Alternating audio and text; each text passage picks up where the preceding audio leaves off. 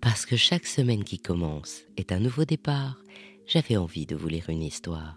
Alors je vous propose le bijou comme un bissou du dimanche soir. C'est le début de la belle saison et souvent celle des fiançailles. La bague la plus classique est la marguerite. C'est d'ailleurs celle que je portais quand j'étais mariée. Alors je me suis demandé d'où venait ce nom et comment les joailliers la revisitaient.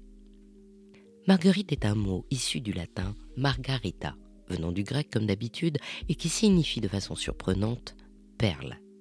D'ailleurs, la racine persane mervaride signifie fille de la mer. Le prénom Marguerite a été introduit dès le 1er siècle à Rome. Il était plutôt signifiant de pureté. Dans l'histoire, de nombreuses reines se sont appelées Marguerite. Marguerite d'Anjou, reine d'Angleterre, Marguerite de Parme, Marguerite de Navarre, Marguerite d'Autriche, Marguerite de Bourgogne, Marguerite de France, Marguerite de Provence et Marguerite de Valois, l'épouse d'Henri IV que l'on appelle la reine Margot.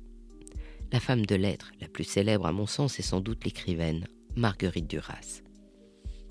En anglais, Marguerite se dit Daisy, et son étymologie est différente, car le mot est tiré du vieil anglais signifiant œil du jour, en référence au fait que les marguerites se ferment la nuit et s'ouvrent au petit matin.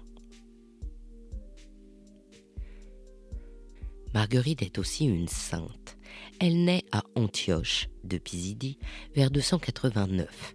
Contre l'avis de son père, elle se convertit au christianisme et fait vœu de virginité. Un jour qu'elle garde les brebis, le préfet Olybrius la remarque et veut en faire sa concubine.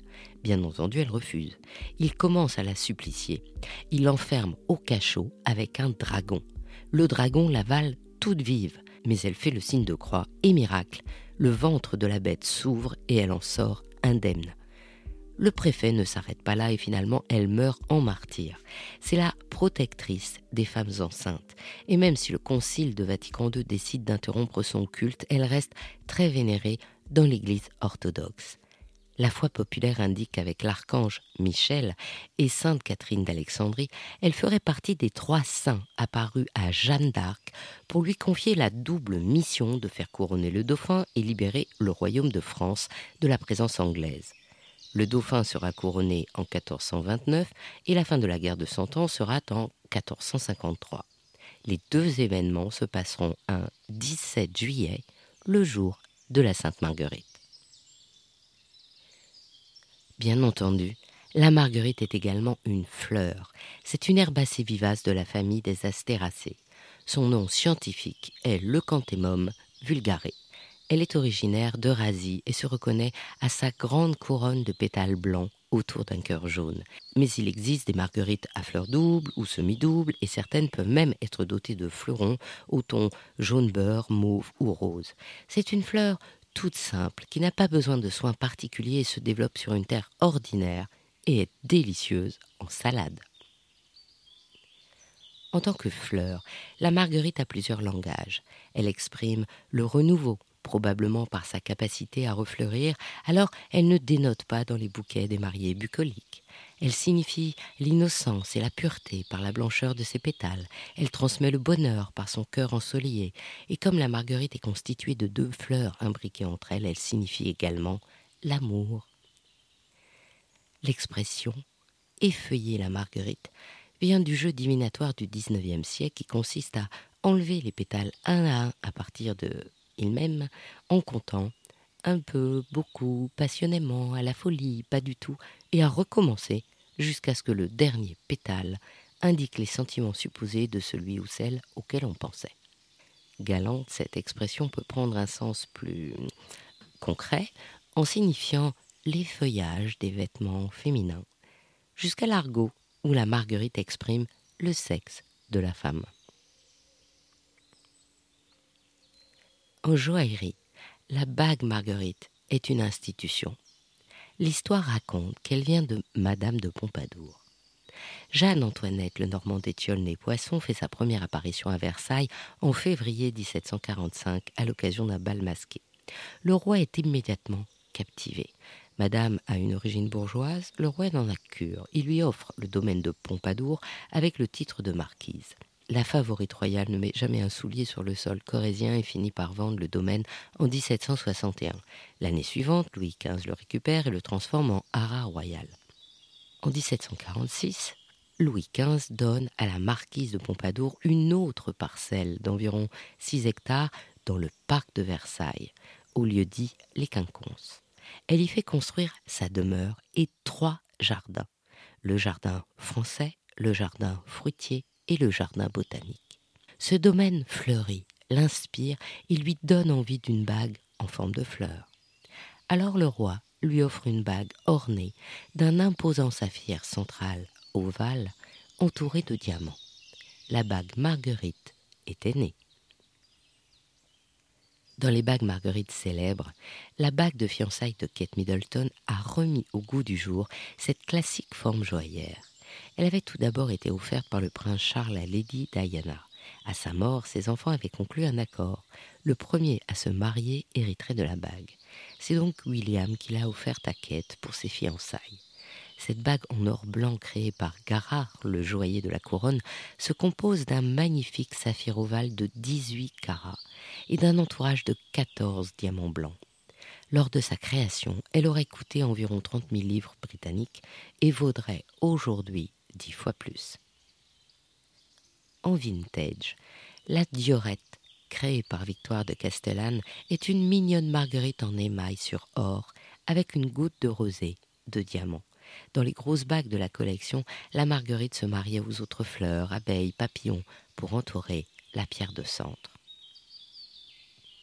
En 2015, pour célébrer ses 40 ans, la maison Poiret a créé une collection haute joaillerie intitulée Flower Poiret, qui décline une multitude de marguerites, blanches ou colorées. La bague, véritable masterpiece, reproduisait l'éclosion de la fleur grâce à des pétales articulés. Aujourd'hui encore, Poiret propose une marguerite joaillère en or jaune ou blanc, aux pétales diamantés et cœurs de saphir jaune. Chez Damiani, les marguerites naissent en juillet avec la première création que Silvia Damiani a présentée à la Digital Fashion Week de Milan en 2017. Cette fleur avait été mise à l'honneur par le fondateur de la maison, Enrico Grassi Damiani, dans une création en l'honneur de la reine Marguerite de Savoie. Depuis, chaque année, la marguerite se réinterprète en joaillerie ou haute joaillerie, en solo en bouquet, en diamant blanc sur monture immaculée ou en or rose, avec pierres de couleur et précieux feuillages printaniers. Il y a même une montre secret dont le cadran se cache sous une marguerite. La marguerite de Gémio, haute joaillerie, est flamboyante, avec un cœur d'opale de feu de 4,54 carats, entouré de spinel rose tanzanien désapéré. Pièce unique, cette Mad Marguerite n'est actuellement plus en vente, mais encore sur le site. Alors, peut-être que si vous insistez, la maison pourra vous la créer sur mesure. Toute simple, chez Coscola, la marguerite est en acre, au cœur de diamant sur or rose. Une interprétation romantique et discrète par ce joaillier familial établi à Pau. Je ne parle pas souvent de montres, mais je ne pouvais pas ne pas vous parler de la Margot de Christophe Claret. Cette première montre à complications féminines intègre un ingénieux dispositif qui permet de reproduire le jeu de la marguerite. D'une simple pression à deux heures, la montre s'anime et un ou deux pétales de titane et laque blanche disparaissent sous le pistil de citrine. À la fin du jeu, le verdict s'annonce dans une fenêtre à 4 heures. Une pression et tous les pétales réapparaissent. Au dos, le boîtier indique la couleur des sentiments avec une marguerite en or ornée de huit pierres de couleur qui s'anime autour d'un cœur laqué de rouge. Une merveille de marguerite horlogère. Ainsi se termine cette histoire des marguerites en joaillerie. Je suis Anne Desmarais de Jotan et je donne une voix aux bijoux chaque dimanche. Et si vous aussi vous avez envie de faire parler vos bijoux et votre maison, je serai ravie de vous accompagner pour réaliser votre podcast de marque ou vous accueillir en partenaire dans mes podcasts natifs. Notre rendez-vous sur le podcast Brillante sera le 21 mai et je vous retrouve la semaine prochaine sur ce podcast. Faites-moi plaisir, soutenez le podcast en mettant des avis et des étoiles sur Spotify ou Apple Podcast, en vous abonnant et en le partageant sur vos réseaux sociaux. Je vous souhaite une jolie semaine et plein de bisous comme un bijou.